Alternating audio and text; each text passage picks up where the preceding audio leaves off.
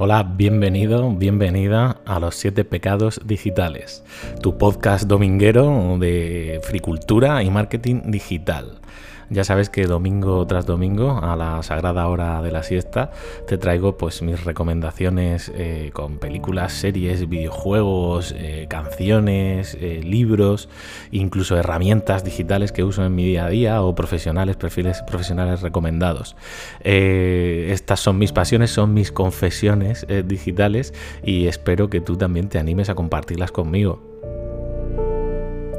Soy Iñaki Tobar, soy el CEO de la agencia SEO Webpositor y te repito que tú también puedes dejar aquí tus confesiones digitales. Todas las semanas me puedes buscar en las redes sociales con el hashtag pecadores digitales o en mi cuenta de Twitter arroba seomental o en mi blog seomental.com y por supuesto apuntarte al podcast en cualquiera de las plataformas de podcasting que hay por ahí, iBox, Spotify, iTunes, donde quieras estamos. ¿De qué va este episodio número 11? Que también va a ser el primero de muchos volúmenes. Pues va del apocalipsis, va del fin de los tiempos. Y es que este es un tema recurrente para mí, llamadme friki, para eso estáis en este programa, pero me atrae mucho el cine de catástrofes, que siempre, por supuesto, tendrá también su propio volumen dentro del podcast, pero en concreto me voy a centrar en aquellos eh, aspectos o culturales de, la cultura que yo he visto en formato eso, de películas, de videojuegos, etcétera, que me hayan transmitido esa, sensación de, que se acaba el mundo, ¿no? que es una sensación muy sobrecogedora y que transmite mucho, ¿no? ver cómo se desmoronan una civilización, etcétera. Eh, si te atreves a hacer este viaje conmigo, te espero dentro.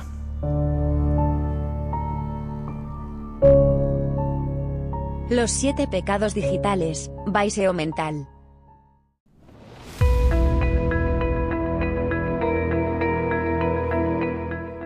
Dijo entonces Dios, quiero que los mares se llenen con seres vivos, quiero que las aves vuelen sobre la tierra y crucen el cielo azul.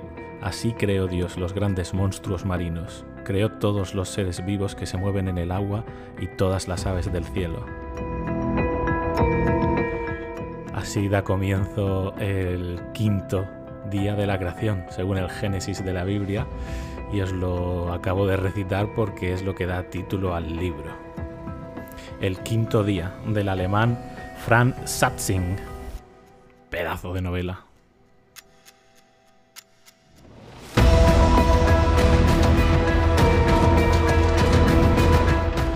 No recuerdo bien cómo llegó este libro a, mis manos. Seguramente sería yo buscando por, por, internet novelas apocalípticas o novelas sobre el fin del mundo, ¿no? Que ha sido una búsqueda recurrente que Google sabe bien que ese es uno de mis pecados.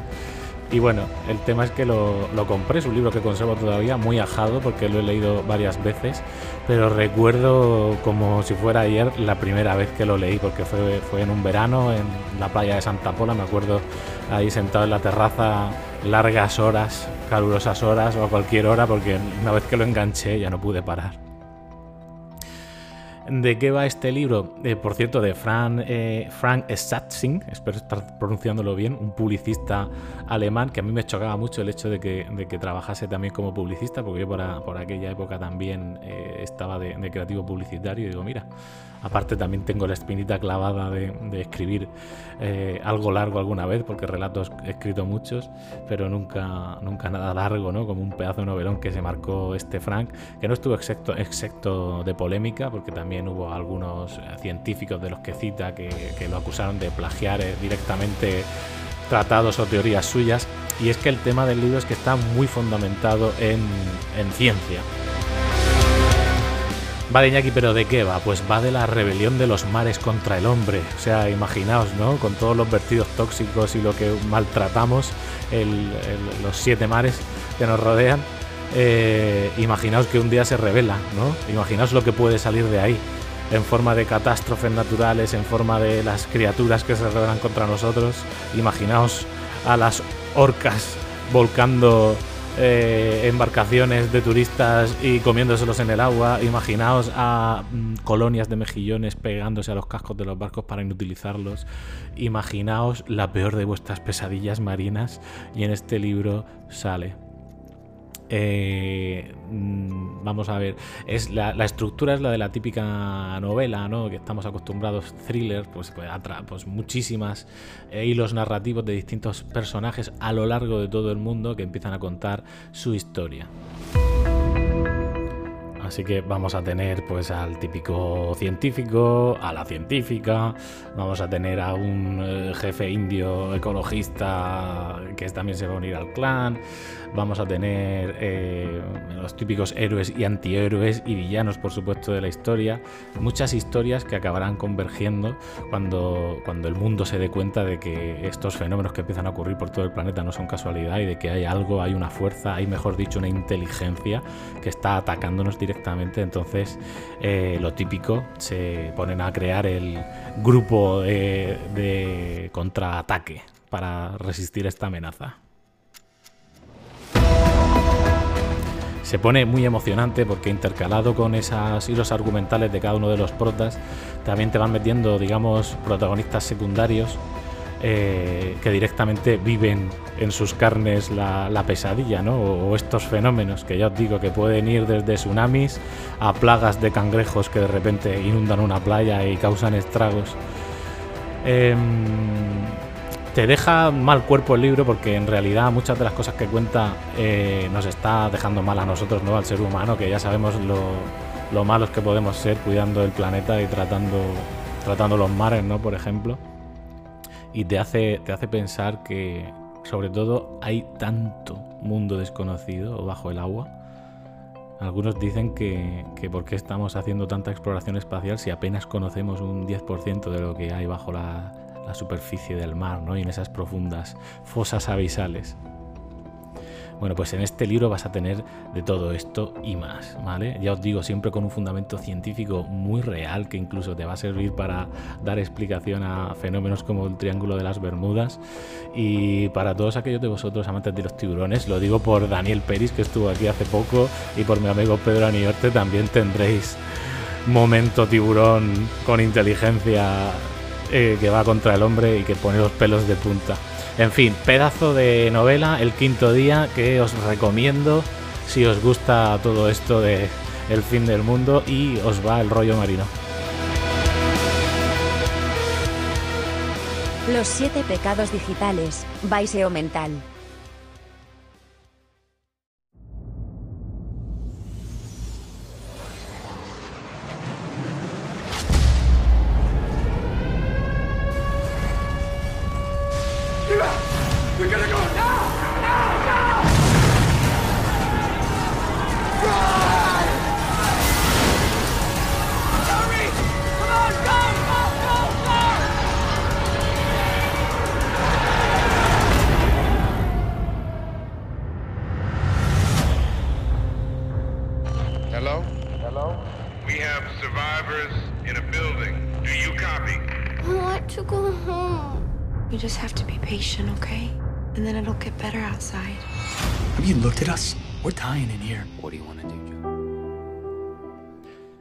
Esta intro tan apabullante es parte del tráiler de la película The Divide.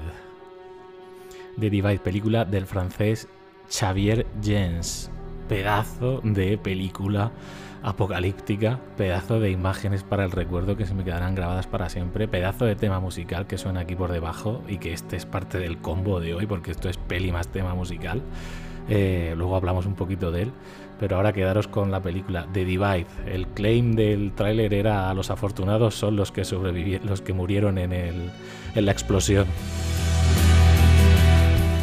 Y es que si esto va de explosión nuclear, esos primeros instantes que habéis oído en el tráiler es, pues nada, imagínate, estás en tu ciudad, en tu edificio, en tu casa, de repente suenan las alarmas nucleares, pánico a tope, la gente bajando por las escaleras, por los ascensores, de repente ves las bombas caer a los lejos, destellos sobre la silueta del skyline de la ciudad, más pánico todavía, de repente alguien al final de unas escaleras te increpa por aquí, por aquí, aquí hay una salida, aquí hay un búnker y unos pocos afortunados se cuelan en las entrañas eh, del sótano de un búnker protegido antibombas. Así da comienzo la peli de esta manera tan brutal que te deja ya pegado en el asiento desde el minuto uno. Imaginaos, ¿no?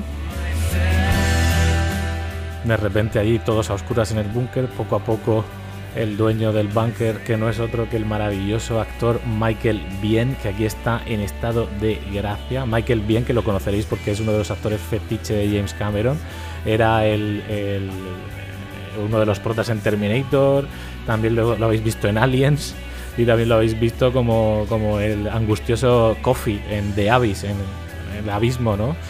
las tres pedazos de películas que pasarán por aquí, por supuesto, cuando hagamos un monográfico especial de James Cameron. James Cameron le gusta, tiene actores fetiche y este sin duda es uno de ellos, Michael Bien. Esta peli es de, se estrenó en un festival en 2011, pero a nivel, el estreno a nivel internacional fue en 2012. Yo le venía siguiendo la pista porque me, engancho a, ver qué, películas destacan en los festivales de ciencia ficción y de terror por todo el mundo, ¿no? Y en cuanto alguna despunta un poquito, le echo un vistazo. Bueno, ¿qué, pasa aquí entonces? Pues tenemos, imaginaros, un gran hermano posapocalíptico y distópico, con 7, 8 o 10 personas, no recuerdo, encerradas en ese búnker, con escasez de recursos, con una niña, con eh, la incertidumbre de no saber qué está pasando fuera, con una visita que no os puedo espolear, pero digamos que no, está, no van a estar solos en el búnker todo el rato, van a tener que enfrentarse a muchas cosas, a lo peor de todo, al ser humano. a lo deleznable, a lo sucio, a lo decadente que podemos llegar a ser cuando las condiciones eh, lo propician. Realmente no es agradable la película, para qué voy a decir lo contrario, no es agradable, porque se ve mucha miseria humana a partir de cierto punto. El que la protagonista espiritual de la peli se llame Eva tampoco es una casualidad, porque ella es la que protagoniza una de las mejores escenas de película posapocalíptica yo he visto nunca. Que además toda esa escena viene acompañada por este tema de fondo. No os la puedo spoilear, de verdad que la tenéis que ver, pero es un crescendo de emociones brutal. Si no, simplemente os invito a buscar el tráiler de Divide en, YouTube ahora mismo, cuando acabéis el podcast, y ver el tráiler solamente. Pues lo que va, esas, esas sensaciones que os transmite el tráiler es al contrario que en muchas ocasiones, que los trailers nos engañan. en esta ocasión no te va a engañar. O sea, lo que vas a ver en el tráiler es lo que vas a tener cuando veas la peli y no te va a dejar indiferente.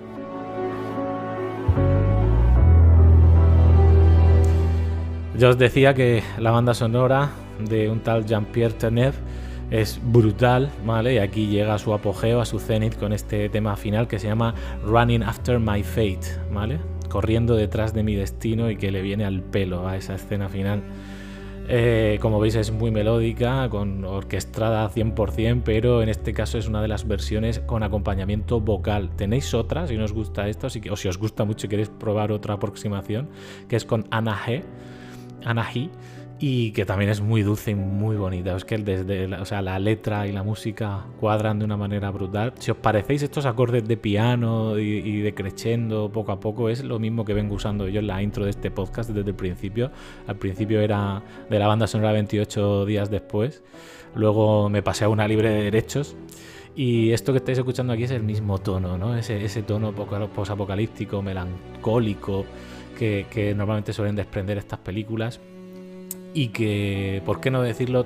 Todas te dejan siempre la mezcla esa en la boca, ¿no? Entre esperanza y desasosiego. En fin, espero haberte convencido para que le eches un vistazo a esta película. Eso sí, luego no te metas conmigo si pasas un mal rato, ¿eh? Venga, vamos a por el siguiente pecado digital.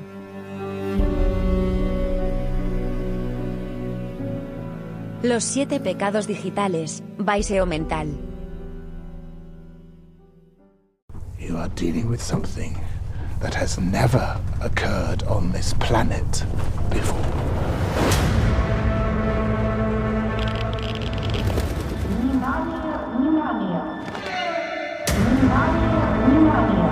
Cut the phone lines.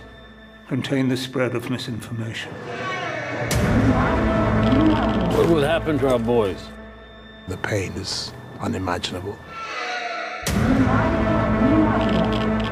In three days to three weeks, you're dead. You can see him, and you cannot touch him. Do you understand?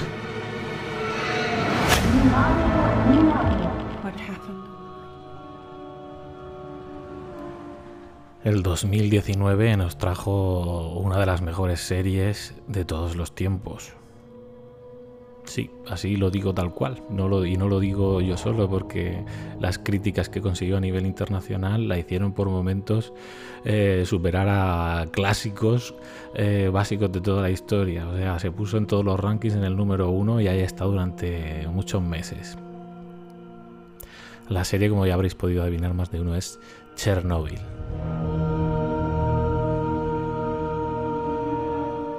Fue publicada en HBO en 2019 y su creador es Craig Massin, que se tiró unos cuantos años desde el 2014 haciendo investigación y visitando incluso la zona de exclusión de Pripyat para documentarse bien, hablando con científicos, hablando con todas las fuentes.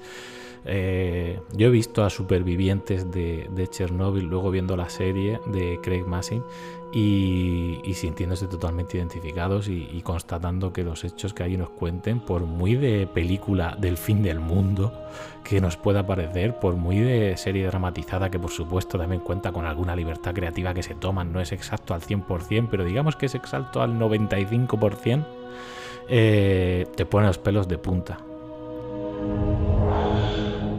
por múltiples razones. No me voy a meter ahora a hablar del desastre de Chernobyl porque ya es como hablar del Titanic, que ya hablaremos.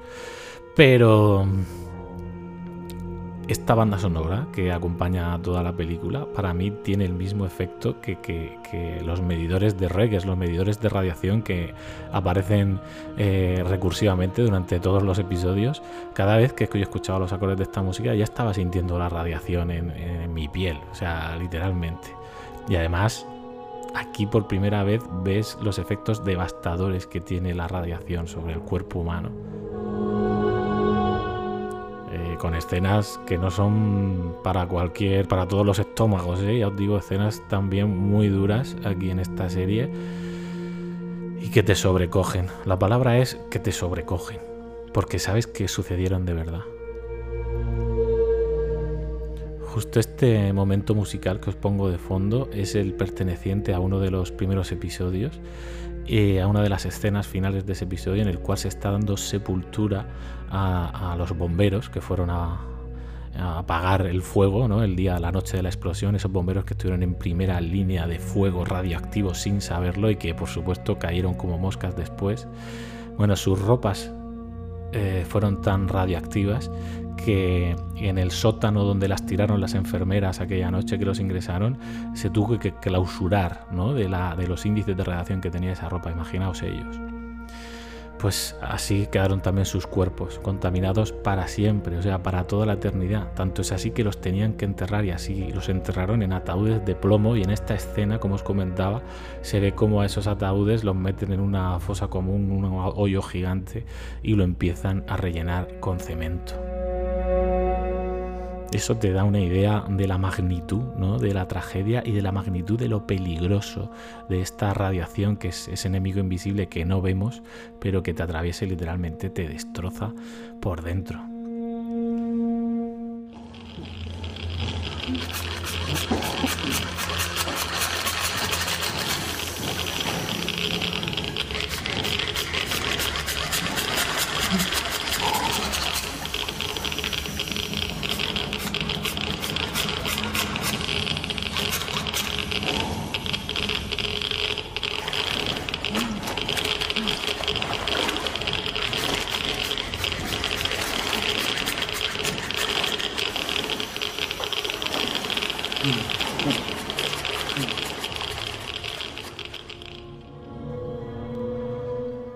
Solo han sido 30 segundos lo que os acabo de poner de una de las escenas más terroríficas de toda la serie, pero estoy seguro que se os ha hecho mucho más largo, ¿verdad? Podéis imaginar la escena. Tres buzos, héroes eh, voluntarios por accidente de la Gran Madre Rusia, con, enfundados en simples trajes de neopreno, sumergiéndose en el caldo radioactivo más peligroso que haya conocido el hombre para cerrar una válvula, porque si no, puede haber una reacción en cadena que se cargue el planeta entero. O sea, es que fue así de brutal. Estuvimos al borde, literalmente, de una catástrofe de proporciones bíblicas con Chernobyl. Y eso la serie te, lo cuenta muy bien. Hablando ya del resto de imaginería, pues, o sea, eh, los actores buenísimos, eh, el, director buenísimo, la, ambientación soviética de, aquella época está súper currada, la propia fotografía ya es mortecina, fría, eh, desoladora. Mm, está muy bien conseguido el ambiente y la atmósfera, de verdad que merece solo la pena por eso, ¿no? A nivel artístico, la factura técnica y artística de, la serie es brutal, apabullante.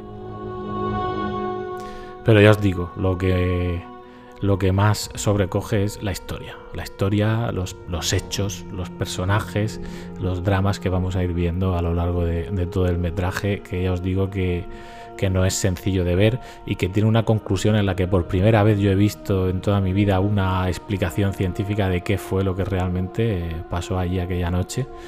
Y, y un monólogo final del protagonista de que, hace del doctor Legasov, que fue un poco el científico que estuvo al cargo de todas las operaciones de, limpieza y de en toda esta batalla, porque fue una guerra contra, contra la radiación y contra el tiempo, hace una exposición final en, el juicio, ¿no? en la junta que se abre allí, que abren los rusos para investigar el tema, que realmente te lo deja todo claro, claro, claro, claro. En fin, pedazo de serie que tenéis que ver si no habéis visto ya y que sin duda yo revisitaré más veces. Pero hablando de hoy del fin del mundo y hablando de esta serie que me ha gustado tanto, hoy os voy a dejar de regalo un extra, que no es exactamente una serie, es un documental y estoy seguro de que todos vais a saber a quién pertenece dentro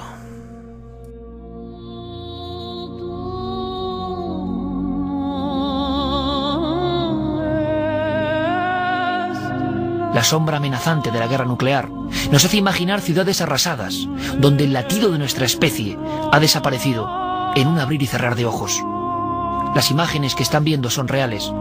Por desgracia no pertenecen a la ciencia ficción, sino a una verdad que durante mucho tiempo ha sido manipulada y ocultada. Es la ciudad fantasma de Pripyat, en el corazón de lo que ha sido bautizado como zona muerta. Estas grabaciones militares permanecieron años bajo el secreto oficial mostraban una realidad demasiado terrorífica para ser conocida. Nadie puede vivir aquí. Por eso las calles han quedado desiertas y solo se escucha el fúnebre sonido del viento, golpeando la tela y las ropas tendidas. Es el viento radiactivo que transporta la muerte.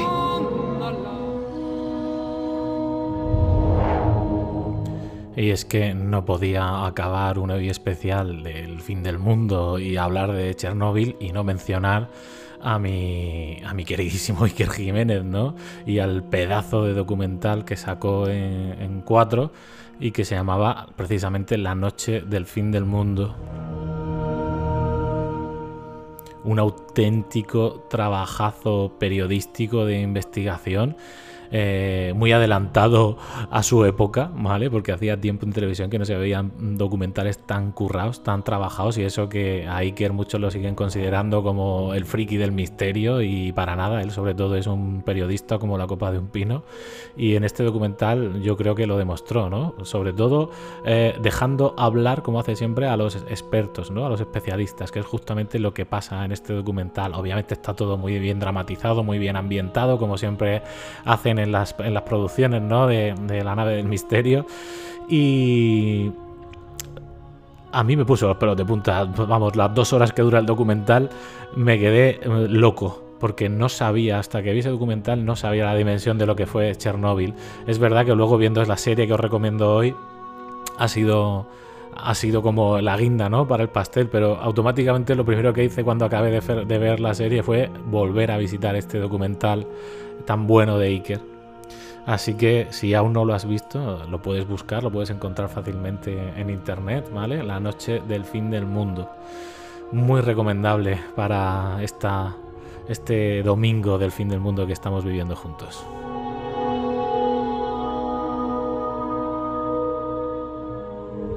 Los siete pecados digitales, Baiseo mental.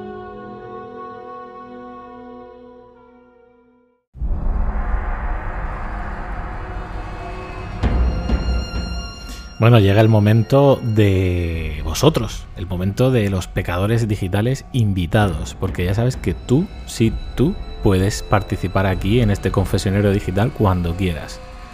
Eh, puedes enviarme tu audio o simplemente mandarme un mensaje a través de redes sociales. Nuestro hashtag es pecadores digitales. Me puedes seguir en Twitter como arroba seomental y mandarme un mensaje por ahí. También me tienes en mi blog, seomental.com y bueno, en todas las plataformas de podcast, ¿no? Pues anchor.fm, ahí te permite mandarme un audio directamente.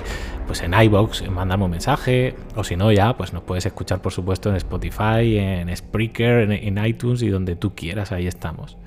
¿Quién os traigo hoy de Pecador Digital invitado? Pues hoy es el turno de otro gran, gran amigo de la infancia. Nos conocemos ya porrón de años, pero porrón de años. Primero coincidimos en la guardería, luego estuvimos pues unos años que no coincidimos y el, pues el destino nos volvió a juntar, en este caso a través del deporte, ¿no?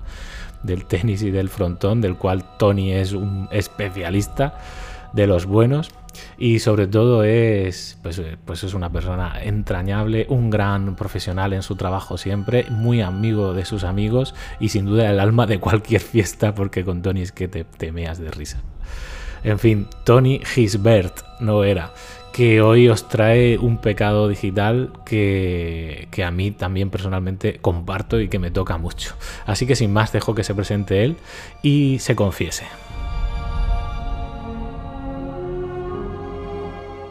Hola, me llamo Tony Gisbert, me dedico al mundo del diseño técnico e industrial y actualmente trabajo en un grupo inmobiliario. Antes de empezar, quiero agradecer a Iñaki la oportunidad que me brinda para participar en su programa. Conozco a Iñaki hace más de 25 años y he de deciros que gracias a él fue el que me enseñó a dar mis primeros pasos hacia el mundo digital. Bueno, vengo a hablar de uno de mis pecados digitales, y es una miniserie bélica llamada Hermanos de Sangre. Steven Spielberg y Tom Hanks nos presentaron en el 2001 una impresionante y magnífica miniserie que narra la historia real de la compañía aerotransportada AC, desde que saltaron desde Normandía en el día D hasta llegar a Australia, pasando por Francia, Bélgica y Alemania, hasta la captura del nido de Hitler. Con la misma estética y realismo de la película Salvar al soldado Ryan, esta serie narra los combates de una forma extremadamente cruel y realista, creo que incluso más que algunas películas o series producidas hasta la fecha. Hermanos de Sangre cumple la perfección como retrato de un grupo de hombres que por las circunstancias en las que se vieron involucrados llegaron a convertirse en una familia, pasando de ser simples civiles a curtidos héroes de guerra. Los protagonistas siguen capítulo a capítulo en su vida desesperada hacia adelante.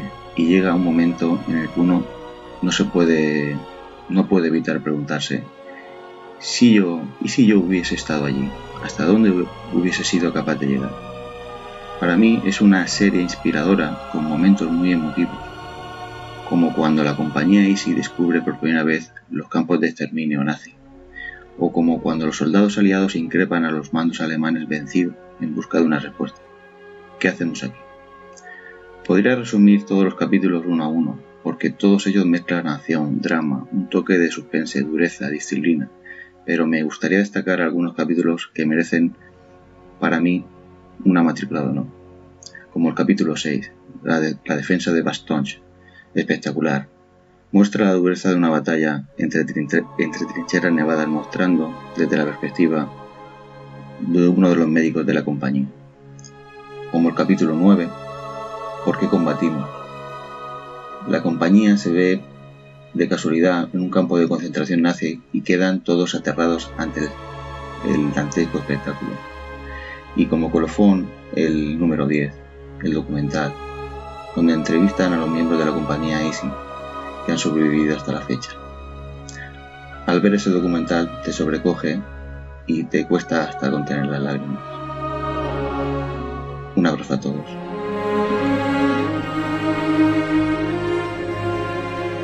Los siete pecados digitales, Baiseo Mental.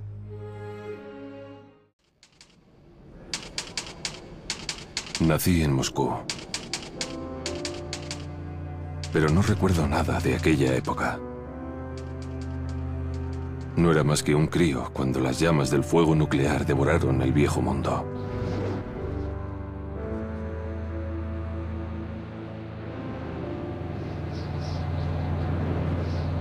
40.000 personas nos salvamos refugiándonos en las estaciones de metro, en las entrañas de la ciudad. Ahora, 20 años después, solo un puñado de valientes se atreve a subir para recibir el abrazo de un invierno eterno.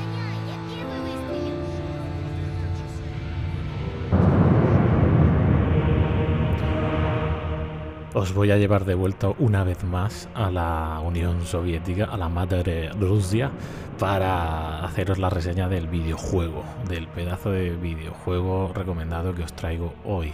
Un auténtico pecado digital para mí, que como todo lo que os vengo confesando en estos episodios del podcast, pues me marcó mucho, ¿no? Como, como gamer, como jugador de PC. El juego se llama 2033. Metro 2033. Y es uno de esos casos en los que no estoy eh, seguro de qué llegó primero a mis manos. Si la novela de Dimitri Gluchowski, que me regaló mi hermana Miriam, porque sabe que me gustan todas estas temáticas apocalípticas y de bichos y de zombies y de mutantes, ¿no? Y, o, empecé a primero jugar al juego y luego me leí la novela, no me acuerdo. El hecho es que están tan bien casados el uno con el otro, porque el autor también se involucró en el desarrollo del, videojuego desde el principio, con la desarrolladora Fora Games, ¿vale? que ya se han ganado por derecho propio a ser una de las mejores desarrolladoras independientes de, de la historia, porque se lo curraron con cuatro perras, literalmente el equipo eh, tuvo que terminar el juego en unas instalaciones en las que por no tener no tenían ni calefacción, muertos de frío allí como podían, o sea, trabajando como, como esclavos, pero, pero por una pasión que les unía, ¿no? Y que era sacar este videojuego.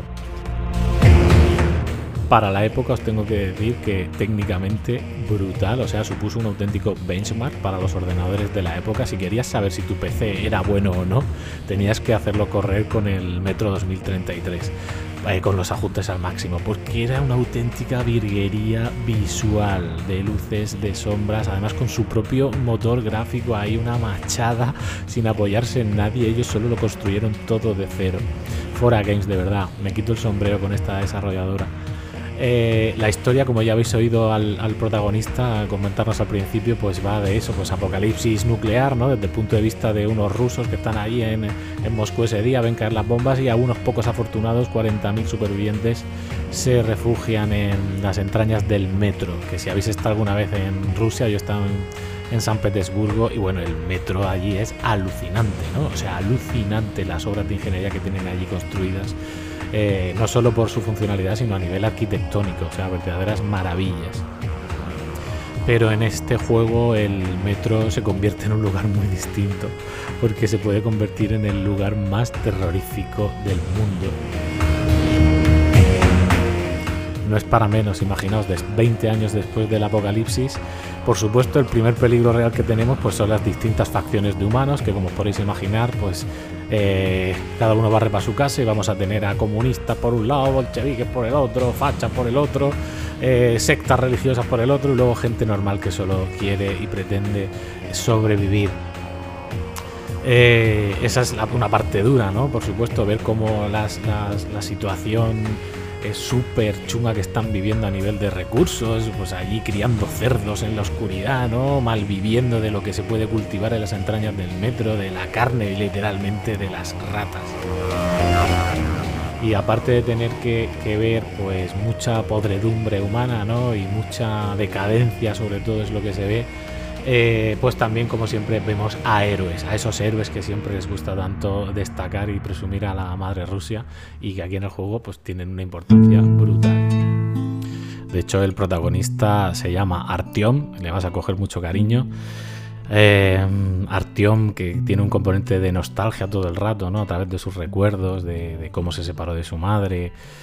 En fin, vamos a hacer el viaje del héroe con él, como tantas veces ya hemos comentado aquí, ¿no? Se hace cuando se cuenta una buena historia y lo vas a ver mm, adentrarse en los pasillos, en los túneles oscuros del metro donde acechan cosas más grandes que las ratas ya os digo yo que los peores mutantes que he visto en mi vida los he visto aquí y yo me he enfrentado a mi terror particular que son las arañas. Aquí hay unas escenas con arañas gigantes que no se las recomiendo a gente que tenga los nervios a flor de piel. En fin, un auténtico juegazo donde en esos momentos que salías fuera del metro y ibas a la superficie en plan, ay, por fin voy a tomar un poco el aire aquí fuera, quítame de tanta radiación y tanta historia, que va, o sea, es que en la superficie había cosas peores que los mutantes del metro, cosas aladas. De hecho, el, juego tiene escenas igual de impactantes tanto bajo tierra como sobre ella. Es verdad que sobre ella pasas menos tiempo, pero cuando lo pasas es muy intenso. Yo no me puedo quitar de la cabeza una misión en una biblioteca donde el bicho en cuestión lo llamaban el bibliotecario y básicamente si no querías caer bajo sus fauces te tenías que quedar mirándolo de frente y no moverte y no sacar el arma. Así que imagínate, escenas de tensión muy, muy brutales, con un estilo de roleplay muy bueno también, donde tenías que y fabricar tus propias armas, modificarlas. Una gozada, una gozada para lo que nos, nos gustan los juegos en primera persona, con una buena ambientación, buena banda sonora, buenos personajes, un doblaje al castellano espectacular todo, todo, lo tiene todo este juego para ser uno de mis imprescindibles de la historia, sin duda. Tanto el primero como la trilogía que ya va por el tercer juego, que se llama Metro Exodus, igual que las novelas, y ninguno tiene desperdicio, cada vez mejora más. Así que aquí tenéis un pecado digital confesable muy recomendable. Los siete pecados digitales, Baiseo Mental.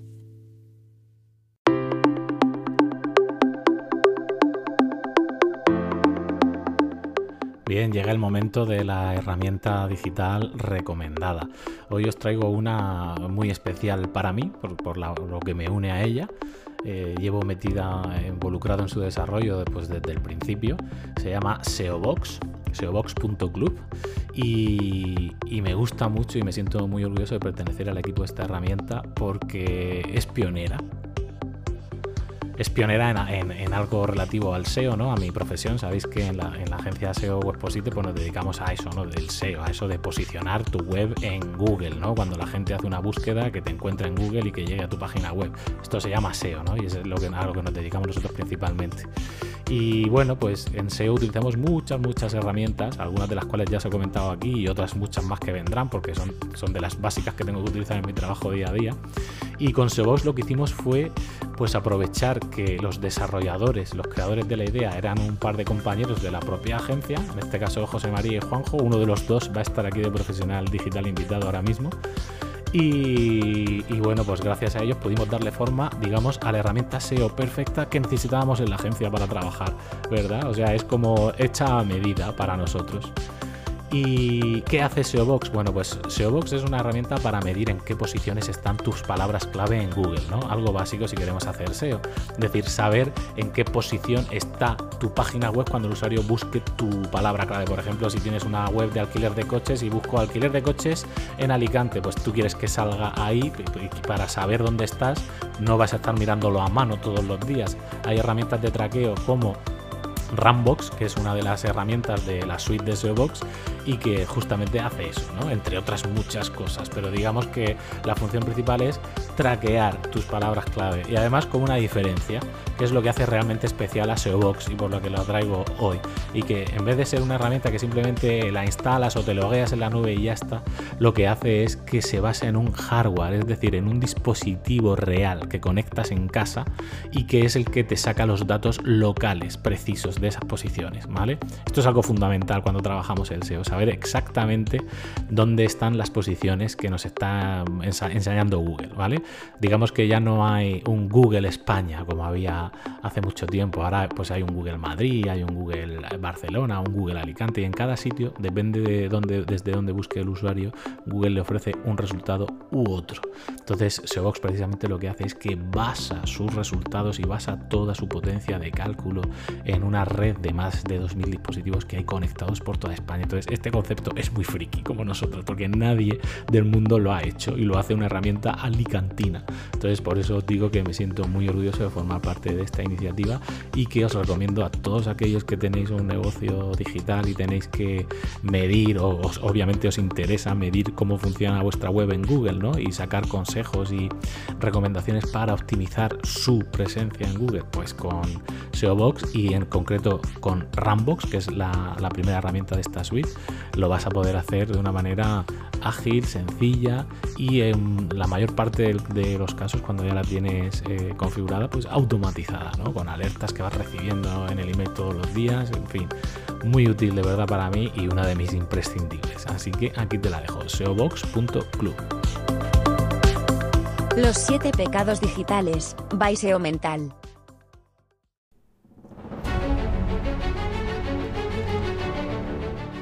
Bueno, vamos ya encarando el tramo final del episodio con el profesional digital recomendado de hoy. Ya sabéis que aquí os traigo siempre eh, algún perfil profesional que me haya influenciado en mi vida, que me haya cambiado la manera de trabajar, que gracias a él haya conseguido cosas, ¿no? Mejorar mi vida profesional. Y, este es el caso del compañero que viene hoy, compañero, socio, amigo.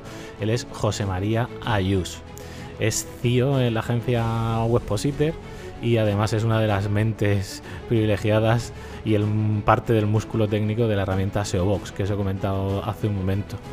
Eh, cuando hablas con José María te das cuenta enseguida del, nivel de, inteligencia que tiene ¿no? para ciertos temas, sobre todo todo lo que tiene que ver con informática, servidores, etcétera, pues es un auténtico hacha. Yo para mí es como si hablase en arameo la mitad del tiempo, y, pero me da mucha confianza saber que, que nuestros sistemas están en sus manos y que si hay algún problema está José María y su equipo detrás para resolverlo.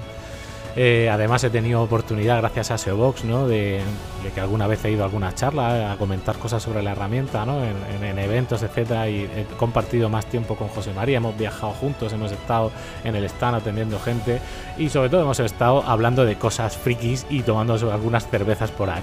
Y me he dado cuenta de que José María tiene el mismo espíritu friki que yo. Y bueno, nadie mejor que él para que os lo cuente en primera persona, que seguro que os va a sorprender a más de uno. Así que sin más, muchísimas gracias José María por estar en el episodio de hoy. Hola, muy buenas. Hola Iñaki, ¿qué tal? A ver, lo primero que quiero hacer es darte las gracias por dejarme participar en tu podcast. Me parece una idea muy buena y además creo que tienes un don para expresarte y hacerlo súper ameno y por eso pues me está gustando mucho y es un placer para mí que me hayas invitado. Bueno, yo como bien sabes, soy profesional de las tecnologías de la información, me formé en, informática y gestión y llevo ya pues casi prácticamente 30 años programando desde que empecé a, hacer mis primeros pinitos en, en COBOL y Pascal mientras escuchaba Queen, Metallica, Iron Maiden. Entonces, bueno, podría decir que llevo toda una vida pegada a la pantalla en ordenador. Y eso es a lo que me dedico. Soy cofundador de SEObox, una plataforma de hardware que comercializa varias herramientas online, aplicaciones enfocadas a la gestión y el análisis SEO y al mismo tiempo soy CEO en la agencia de marketing online Webpositor y también colaboro en Webpositor Academy, responsable del departamento TI, donde nos encargamos pues, de mantener las infraestructuras las aplicaciones que utilizamos en el día a día y desarrollar y automatizar constantemente para, para sumar nuestro granito de arena además de la informática, que es mi gran vicio, todo lo que esté relacionado, relacionado con ella me encanta y me despierta muchísimo interés. Además de eso, lo más apasionante en mi vida son mi mujer y mis hijos, sus vidas. Como algunas veces digo, he tenido que tomar decisiones traumáticas y cambiar muchas cosas en mi vida para poder conseguir lo que quería y siempre que tengo la oportunidad no la desaprovecho para no perderme ni un minuto de sus vidas. Mi pasión profesional creo que se puede adivinar.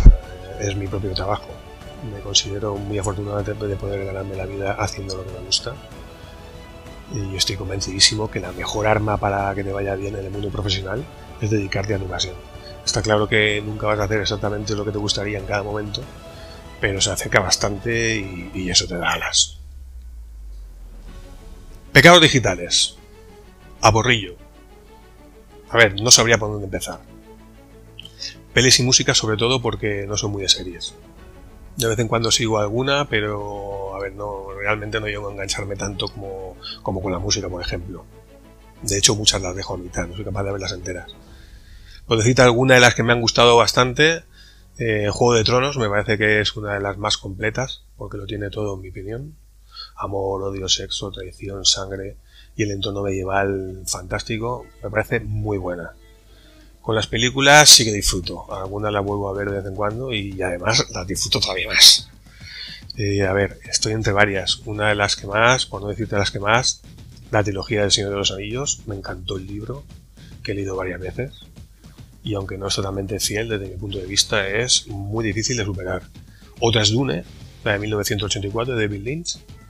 Una novela súper original, a pesar de la época y tecnología que se usaba para los efectos especiales y ambientes y demás. Consigue que la vivas. Y luego podía empezar y, no parar. Me gusta prácticamente todo, no sé.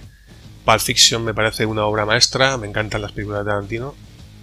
Sam Raimi también me gustan mucho sus pelis, su estilo, Spider-Man, la de la saga de Posesión Infernal, Teóricamente Muertos, El Ejército de las Tinieblas. eh, me han hecho pasarlo muy bien, muy bien esas películas. Vamos con la música. Creo que podía empezar y no parar, porque hay pocos géneros que no me gusten, la verdad. Soy un adicto y siempre encuentro el placer a prácticamente, a prácticamente todo lo que escucho. Creo que el motivo de esa pasión es haberme criado musicalmente a principios de la década de los 80. Empecé escuchando grupos como Police, eh, David Bowie sobre todo, me maravilló. Y por suerte, por mi tipo de trabajo, pues siempre he tenido mucho tiempo para escucharla y creo que eso es lo que me ha permitido explorar todo tipo de géneros.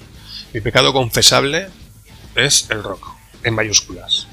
Sobre todo el metal y el industrial grupos como Nine Inch Nails, eh, Marilyn Manson, White Zombie, Rammstein, no sé, y luego heavy metal, el hard rock, con infinidad de grupos como Alice in Chains, el grunge, otros géneros más comerciales como el post-punk, con Joy Division en sus inicios, o actualmente con, con- con Interpol.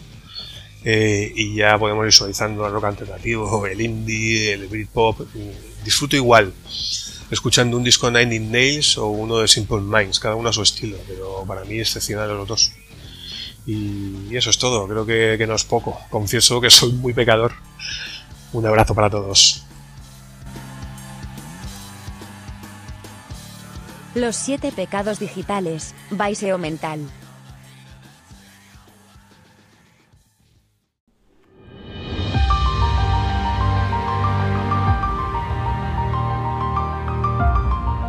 Bueno, se acabó el programa de hoy. El fin del mundo. El fin de los tiempos. El fin del episodio número 11 de este podcast que domingo tras domingo a la sagrada hora de la Santa Siesta tengo el gusto y el placer de traerte. Los siete pecados digitales. ¿Qué te ha parecido el programa de hoy? ¿Has echado de menos algún material fricultural en, en el episodio? Ya sabes que estoy deseando escuchar tus recomendaciones, tus confesiones de pecados digitales y que me las puedes dejar siempre que quieras en las redes sociales. Sigue el hashtag de pecadores digitales en mi blog seomental.com, me tienes en Twitter como arroba seomental, está el podcast en todas las plataformas de podcast habidas y por haber como los siete pecados digitales. Eh, déjame ahí tu, tu comentario, déjame tu me gusta, déjame tu confesión digital y yo te prometo que la pongo aquí en el siguiente programa. Hoy ha sido programa de emociones fuertes, ¿verdad? Con mucha buena gente que ha pasado por aquí, con ese momento especial para mí que significa la osadía de, poner un corte de voz de Iker Jiménez en el programa, eh, con todo el cariño del mundo, porque para mí ha sido una inspiración siempre, ¿no? Después de Juan José Plans y su programa de historias en Radio Nacional de España fue, fue Iker con su Milenio 3 en la SER el que me cautivó y el que de alguna manera me ha inspirado y me, y me anima ¿no? a, a seguir con este podcast para adelante. Así que sin más, me despido de ti, pecador, pecadora, hasta el siguiente programa de los siete pecados digitales. Adiós.